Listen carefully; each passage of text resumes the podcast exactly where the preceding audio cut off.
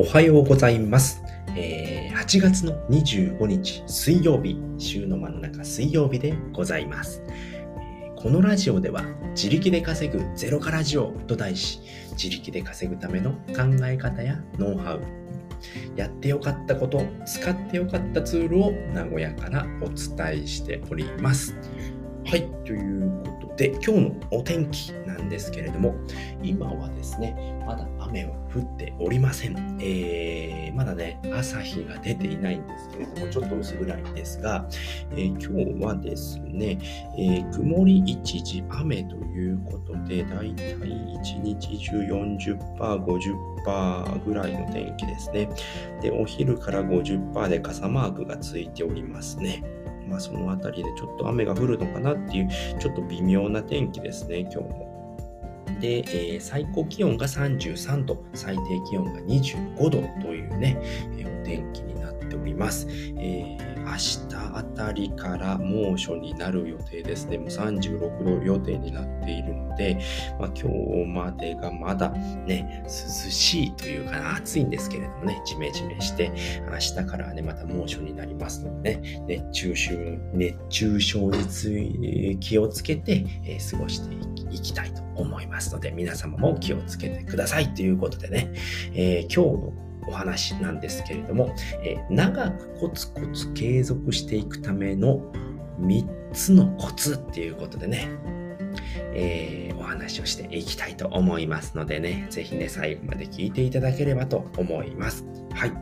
長くコツコツ継続していくための3つのコツっていうことでね、先に3つ言っておきますね。えー、1つ目、えー、無理をしないですね。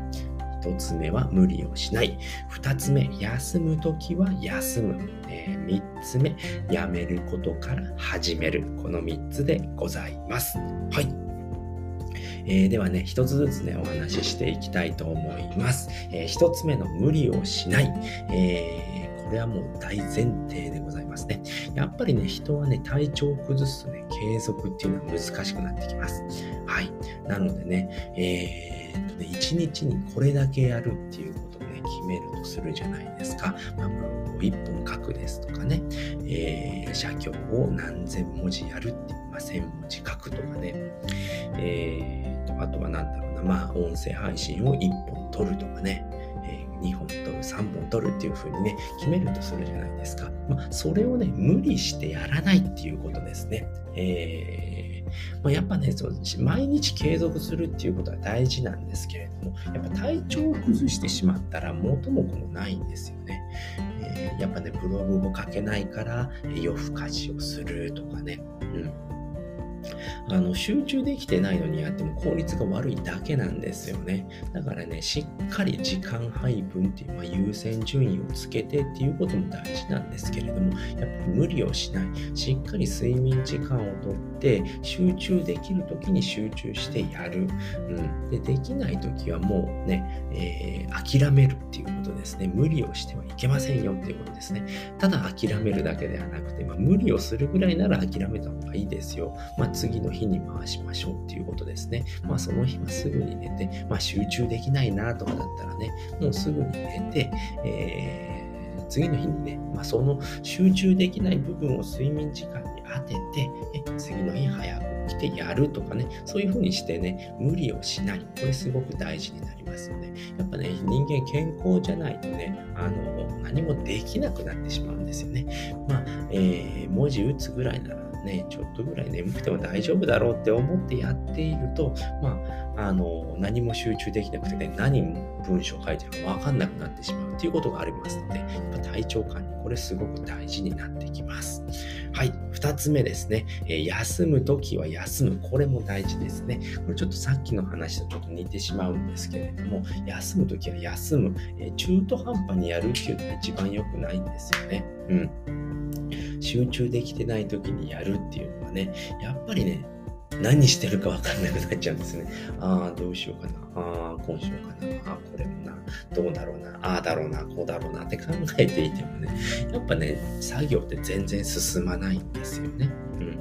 それだとね、や、やるかやらないかをはっきりした方が、えー、効率は良くなります。うん、中途半端にね、やらないといけないからっていうふうに思うんじゃなくて、もうここ、僕はね、ちょっとあの、いろいろ読み書き、読んだりしている時に眠たくなることがあるんですよねで。眠たくなりながら読んでいても何も頭入ってこないですし、どこまで読んだのかわかんないですし、あの、全然ね、入ってこないんですよね。あれ、ここ読んだかな？あ、また読み直して、1ページをずっと読み直してるんですよ。それ全然効率よくないじゃないですか。もうそういう時はね、10分寝るっていうふうに決めてます。うん。休む時休む。これすごい大事。10分寝るだけでね、すっきりするんですよね。で10分アラームをかけて横になります。で、寝ますね。まあ、家でやってる時なんですけれども、それやることによってね、眠気ってなくなるんですよね。ほんと10分とか15分でいいんですよね。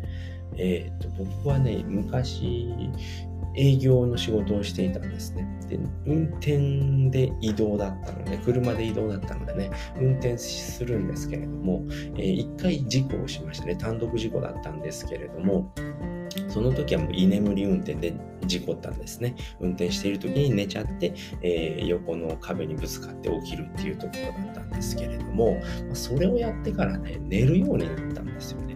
あのしっかりね、止まって寝るっていうことができるようになりました。これでも事故るまではできなかったんですよね。まあ別に眠いけど運転してや目覚めるだろうみたいな感じでね、運転しちゃうんですよね。でも事故ってからはえー、それがよく分かったので、えー、っと、パーキングに止めて寝るっていうことをするようにしました。そうすることでね、えー、パーキングで、まあ、10分、15分ね、アラームつけて寝るんですよ。そうするとめちゃくちゃ頭すっきりするんですよね。で、そこからまた運転すればいいので、え、5分、え、10分、15分っていうのはね、すごくね、すっきりしますので、休むときは休む。しっかりね、えー、と、なんていうんだ、うんと、そのね、なんて言うんだろう、これ。しっかりけじめが、けじめをつけてね、休むときは休む、やるときはやるっていう風にしないと、やっぱり効率めちゃくちゃ悪くなりますので、休むときは休みましょうっていうお話です。はい。では3つ目ですね。やめることから始めるっていうことですね。やめることから始める。何かをやりたい時っていうのは、やっぱ時間が必要ですよね。うん。でも毎日毎日生きていると、えー、時間ってないなって思うんですよね。うん、そうすると新しいことって始められないんですよね。でも時間を作ることによって新しいことを始める。じゃあ何かやりたいことがあるんだったら、まずはやめることから始めるんですよね。うん、例えば何を始めればいいのかっていうと、えー、っと僕の場合で言うと、やっぱテレビを見ることだったり、ゲームをやる、ゴロゴロする、この3つですよね。この3つをやめることによって、えー、ね、あのー、ていうの？時間ができるわけですよね。やっぱこの夜の時間に全部やってたんですね、僕の場合は。えー、会社から帰ってきて、えー、ご飯を食べてダラダラする、ゴロゴロするとかね、テレビを見てる、ずっとゲームやってる。そうするとね、その時間っていうのはものすごい時間あるんですよね。うん。じゃあ7時までにご飯食べ終わります。じゃあ7時から、まあ、寝るのが12時となるとすると5時間あるわけですよね。そうすると、まあ、片付けとかでまあ1時間取るとしますよね。片付けとかお風呂とかでまあ1時間半とか取るとすると、まだ3時間半あるわけですよね。この時間何してるのかっていうと、あの、まあ、YouTube 見たりとかね。まあ、テレビは最近全く見なくなったんですけど、まあ、ゲームをやる、ゴロゴロする、ああ、だるいなとかで横になったりしてるんですよね。その時間ってめちゃくちゃ無駄なんですよね。うん、そこに気づくか気づかないかで時間って簡単に生み出せるんですよね。それをやめる。それをやめて、その3時間半をやめることによって、えー、早く寝ればいいんですよね。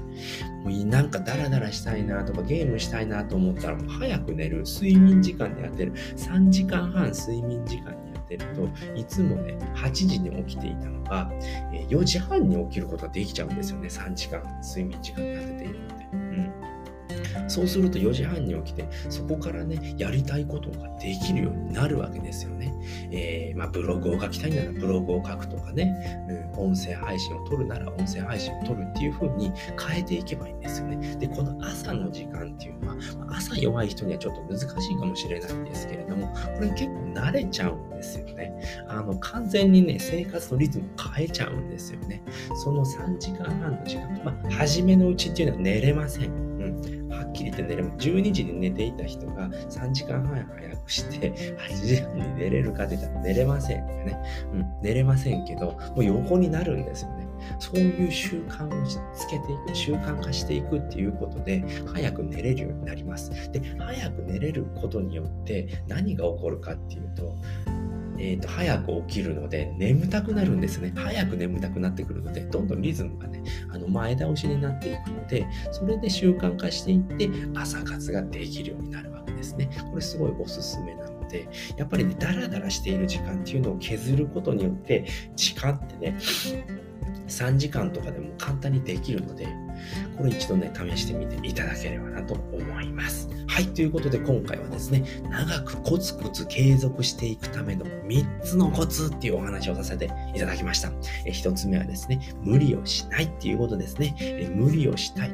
無理をするとどうなるかっていうと健康を害するっていうことですね。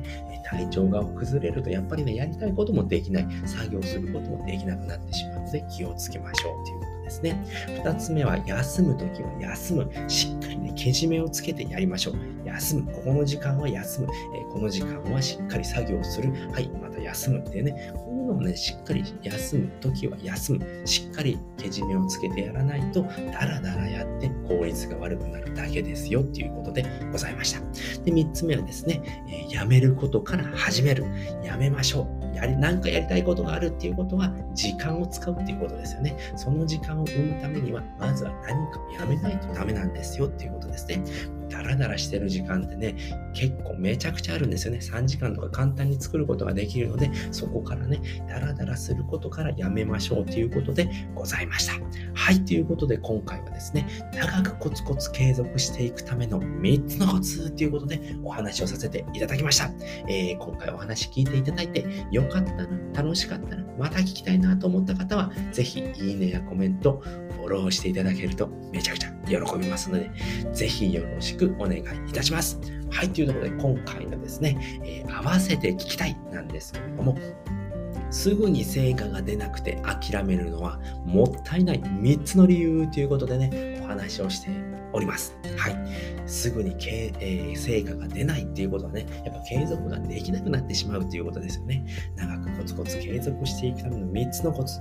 これを使うことによってね、すぐに成果が出なくてもね、諦めることがなくなりますので、もしね、そのすぐに諦めてしまうとね、もったいない3つの理由ということでね、えー、過去回で話しておりますので、こちらもね、参考にしていただければね、またね、継続するね、えー、モチベーションが上がるかと思いますので、そちらも参考にしていただければと思います。はい、ということで今回はね、この辺りで終わりたいと思います。えー、最後まで聞いていただいてありがとうございました。バイバーイ。